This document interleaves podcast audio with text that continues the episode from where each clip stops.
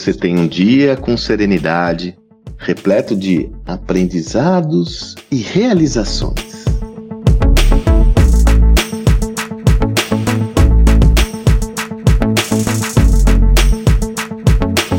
Ah, Guimarães Rosa, esse é um dos meus prediletos. A inspiração para esse áudio vem dele novamente com uma frase que é bárbara, né? Em Sagarana, nesse conto. Guimarães Rosa tem uma frase que ele comenta: O sapo não pula por boniteza, mas porém por precisão. Oh, por que essa frase me gerou o insight de compartilhar esse áudio com você? Veja, existe um dilema importante que nós devemos lidar, que é o dilema da beleza versus a precisão. Por que eu digo isso? Como nós vivemos numa sociedade cuja velocidade das mudanças e transformações é muito alta, Muitas vezes, em prol da perfeição, você corre o risco de perder tempo no desenvolvimento da sua solução. A estética é fundamental. E quando eu falo estética, entenda que eu não estou falando só a estética do design, não estou falando só a estética tal qual nós conhecemos dos produtos e. Eu estou falando a estética sobre uma amplitude maior, no que se refere ao conceito de toda a arquitetura do que você desenha. Essa arquitetura é fundamental que ela seja bela, que ela tenha como pré-requisitos é, engajar o cliente por meio de todos os seus atributos. Porém, ela não pode estar desassociada do tempo necessário para que você a coloque no ar.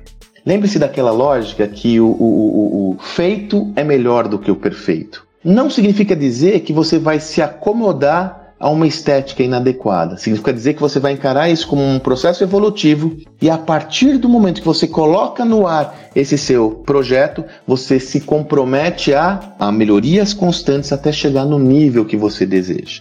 Então, fundamentalmente entenda que o desenvolvimento de um projeto ele tem como pré-requisito nessa sociedade em transformações velozes a agilidade em colocá-lo no ar. Segundo dimensão que eu quero trazer para vocês é que muitas vezes nós ficamos escravos da estética. O belo é fundamental, mas ele não pode estar desassociado da utilidade. Então, entender esse contexto sob a ótica do usuário, do seu cliente, do seu interlocutor, é tão ou mais importante do que você imaginar uma estética perfeita. A estética vai ser perfeita quando ela for usual. Quando a estética vai ser perfeita quando ela for facilmente entendível pelo seu interlocutor. Veja a estética do Google né, sua, sua ferramenta de buscas. Veja a estética simplista do iPhone.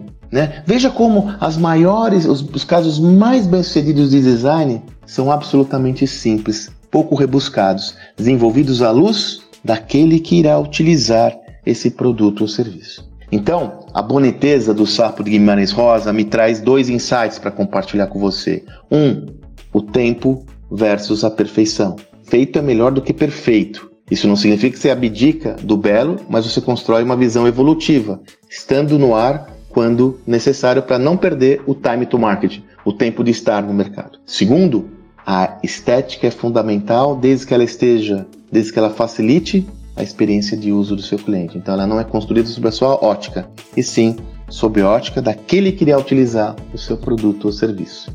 O sapo não pula por boniteza, mas porém por precisão. Que você tenha um excelente dia e até amanhã.